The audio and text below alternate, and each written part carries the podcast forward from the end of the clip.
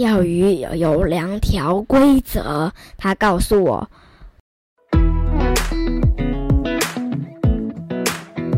嗨，各位大朋友、小朋友，大家好，欢迎收听晨曦姐姐故事屋。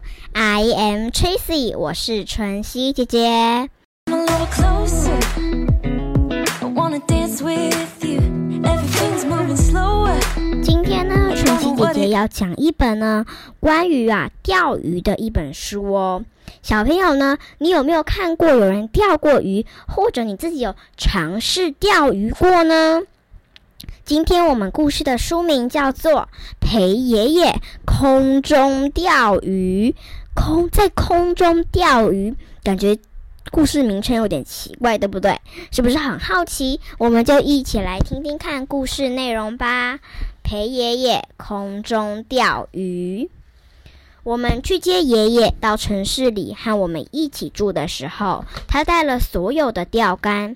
爷爷钓了一辈子的鱼，所以他很快就发现我们住的地方没有办法钓鱼。那年秋天，我们尝试新的休闲活动，冬天也是。但是对爷爷来说，没有任何事可以比得上钓鱼。到了春天，我们又试着做些不同的事。我们来假装，我说。于是我就这么做。刚开始，我们在我们的钓鱼线只是挂在那里，但是第一只鱼上钩时，我们不再觉得是假装。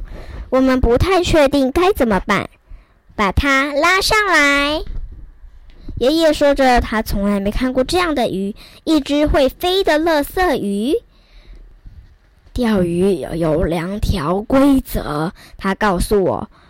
无论你抓到什么，都要放回去。如果某个地方有一只鱼，那里一定还有更多。我从来不曾钓鱼，但我的心已经上钩了。第一天的渔获就有很多看头，还有有绿色的钓到鱼、风铃鱼、路标鱼、袜子鳗鱼，甚至还有一只冷气方块鱼。不过它们都游不快，所以很容易抓到。更大的挑战在更深的地方，需要耐心练习，并且仔细观察。在我们底下，人行道缓缓流动，这是绝佳的起点。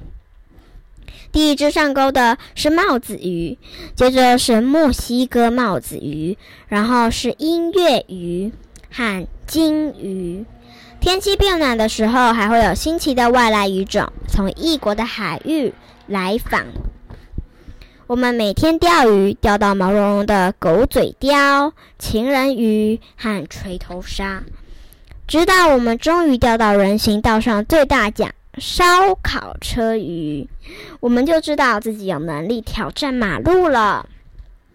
这是我们的海洋。当第一只鱼呼啸而过，叭叭作响。而并且转动鱼鳍，这表示我们已经到达最深的地方。那儿有标速鱼、鱿鱼、发光的鱼，还有许多我们数都数不完的计程车鱼。它们虽然很大，但我们知道它们还不算是最大的。家常里，家常里。里车鱼或者是垃圾车鱼，也不是最大的鱼，就连工程车鱼、长尾钢铁鱼和巴士石斑鱼都不是。好几个月来，我们仔细观察人行道，搜寻街道，知道自己曾经看过它，但是它在哪里呢？我们记得它会发出轰隆隆的声响。最大的鱼在更深的地方。这只大鱼住在地底下，不过你只能躲好，并且慢慢等，没有意外的话，最好最后就能钓到麻烦鱼。好险！爷爷说：“好险！”我也跟他说，然后。我们安静的收好钓竿，最大的鱼还在等，还在，还得再等等。事情本来会更糟。还好夏天，代宝暑假来了，正适合游泳。好喽，今天的故事纯姐姐就讲到这里喽。虽然呢，我们常常呢发现一些事情，你到了某件某个地方，或者是你没有办法做这件事情，你可以自己去找乐子。不，我们的人生啊，有时候呢会遇到一些你原本想做，但是你却没办法做，就是你本来想要。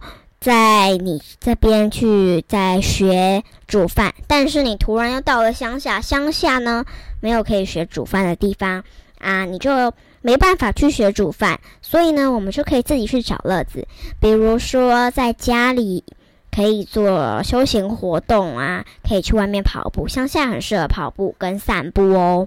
今天的故事就到这里，如果喜欢，请帮我打五颗星评价，有事情都可以在下面留言跟我说哦。